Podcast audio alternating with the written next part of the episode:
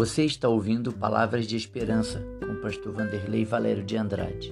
Continuando nossa série na carta aos Hebreus, hoje vamos meditar na terceira advertência, o perigo de não amadurecer. Primeira advertência, o perigo da negligência. Segunda advertência, o perigo da incredulidade. Nossos irmãos da carta aos Hebreus não eram novos convertidos, já tinham anos de vida religiosa conforme podemos olhar no versículo 12 do capítulo 5. Pois, com efeito, quando devias ser mestres atendendo ao tempo decorrido, tendes novamente necessidade de que alguém vos ensine de novo quais são os princípios elementares dos oráculos de Deus. Assim vos tornaste como necessitados de leite e não de alimento sólido. É, é claro que podemos perceber este perigo na vida dos irmãos aos hebreus. O perigo é que eles estavam na zona de conforto, eles eram preguiçosos, eles não queriam exercitar as faculdades espirituais para discernir não somente o bem, como também o mal. A exortação dessa terceira advertência, o perigo de não amadurecer, ela se encontra também baseada no capítulo 6, versículo 1. Por isso, pondo de parte os princípios os princípios elementares da doutrina de Cristo, deixemos-nos levar para o que é perfeito. A palavra perfeito aqui é maduro, teleus, completo, não lançando de novo a base do arrependimento de obras mortas e da fé em Deus. Para não corrermos o perigo de não amadurecer, nós precisamos deixar a zona de conforto a zona de conforto ela traz perigos por si só. Cuidado. A exortação para amadurecer é avançar. Não pare, não desista.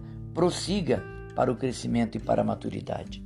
Apóstolo Paulo escrevendo a carta aos, primeira carta aos Coríntios, capítulo 13, versículo 11, ele diz: Quando eu era criança, pensava como menino, sentia e falava como menino quando cheguei à idade adulta, deixei para trás as atitudes próprias das crianças. Paulo está dizendo que ele começou na infância, como todos devem começar espiritualmente, mas ele avançou para a idade adulta, para a maturidade. Prosseguir para o alvo deve ser o meu alvo e o seu alvo. Ah, eu quero mencionar quatro características de pessoas que caminham para a maturidade.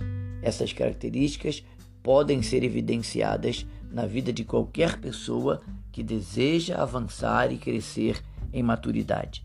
Primeiro, disciplina para estudar a Bíblia e para a oração. Segunda, discernimento claro do falso evangelho e do verdadeiro evangelho.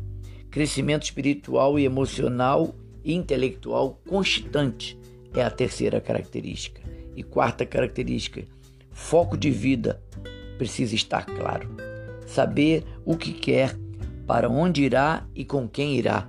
Isso é decisivo. Ganhamos isso através do discipulado bíblico.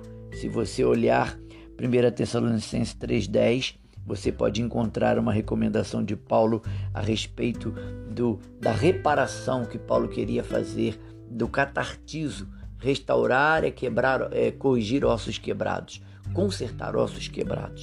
Isso é feito através do discipulado bíblico. Paulo vai dizer na primeira carta aos Tessalonicenses, capítulo 2, versículo 7 versículo 11, que ele foi mamãe e papai espiritual dos irmãos em Tessalônica. A diferença é que os irmãos de Tessalonicense eram meninos na fé, era uma igreja pequenina e começando, iniciando a sua caminhada. Já a igreja para a qual eh, o autor aos Hebreus escreve, já era uma igreja que deveria estar na maturidade, mas eles estavam tardios no ouvir, eles estavam ainda lentos para fazer mudanças, conforme diz capítulo 5, versículo 11. Se você deseja amadurecer, precisa evidenciar essas quatro características. Deus abençoe você. Invista em um missionário. Procure alguém mais maduro que você que possa discipulá-lo, restaurar sua vida, restaurar o seu caráter, seu relacionamento com as pessoas, aqueles relacionamentos quebrados que impedem da gente avançar espiritualmente. Deus abençoe você. Até o próximo episódio. Se você foi abençoado com esse podcast, compartilhe ele com mais três pessoas e amigos.